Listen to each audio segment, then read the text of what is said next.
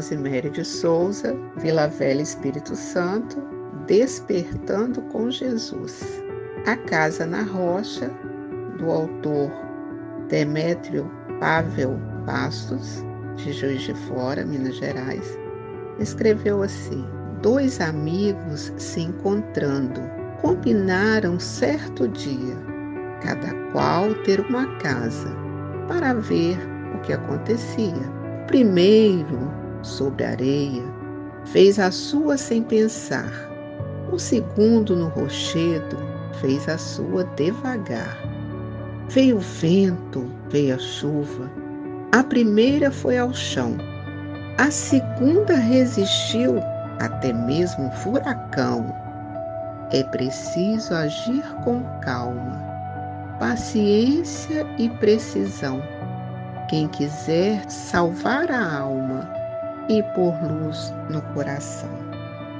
Mateus, o primeiro evangelista a registrar o Novo Testamento, no capítulo 8, nos versículos 24 a 27, registra as palavras de Jesus, que quando ele termina de contar essa história, estava uma multidão maravilhada, porque observava que Jesus ensinava como quem tem autoridade e não um discurso vazio. Pensemos que nós somos uma casa e onde foi construída essa casa? O rochedo é forte, ele está de pé, pode vir todas as intempéries que ele está firme. A casa que é feita sem base, sem estrutura, qualquer adversidade a derruba, a destrói Amigos queridos, pensemos que casa nós somos ou que casa nós estamos construindo. Será que o alicerce é forte, quebrantável?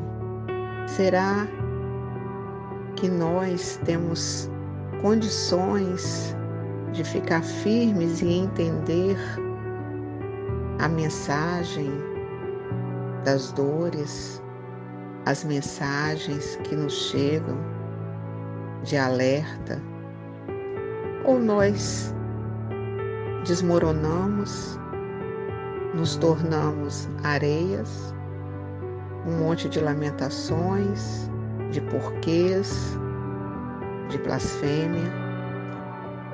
Pensemos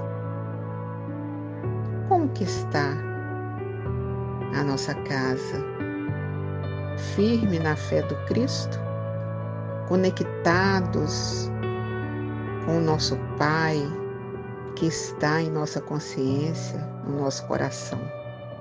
Pensemos nisso. E se a nossa casa está balançando, frágil, vamos construí-la no terreno fértil, forte, que é onde o Cristo está. Muita paz.